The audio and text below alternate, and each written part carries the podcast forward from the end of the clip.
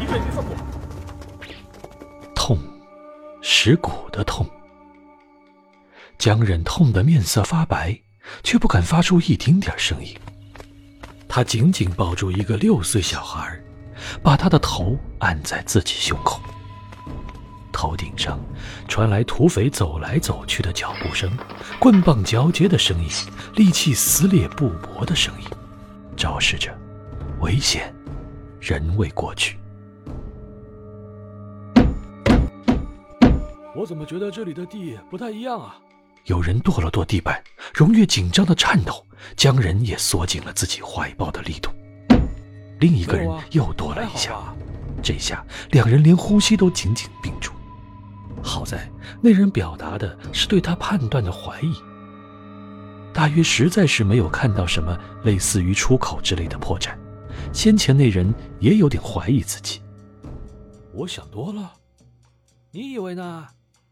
你说。有没有地下室之类的呀？啊，哎，债主都被抓了，要有他们自己不躲呀。那人想了想，大约是觉得有理，又跺了跺脚，便离开了。他俩这才重重吐出一口气。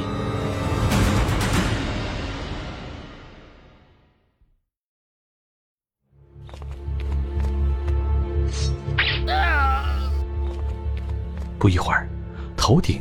又发出铁器穿破棉布、刺入血肉的声音，有人发出一阵短促的尖叫，随即便是痛苦的呻吟。红色的血迹顺着木头往下滴落，怀里的荣月忍不住发出低低的哭泣，他连忙捂住他的嘴，强忍悲痛，低声道：“忍住，荣月，忍住。”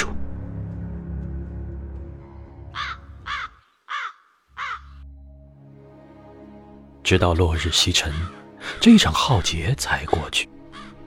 他拖着疲惫的身躯，带着荣月爬上了地面，看着这尸骸遍地、心里只觉得茫然。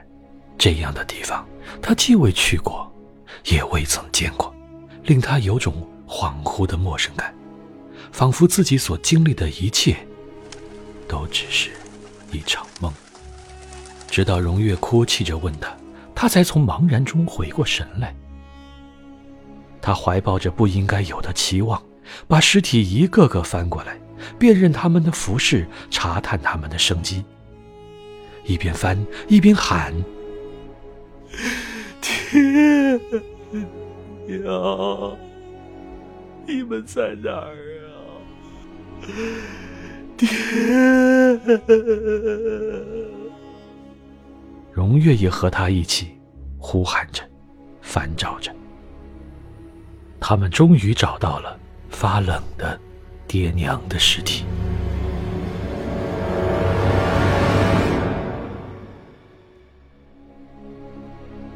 荣月抱着他的腿，放声痛哭，一会儿叫娘，一会儿叫哥。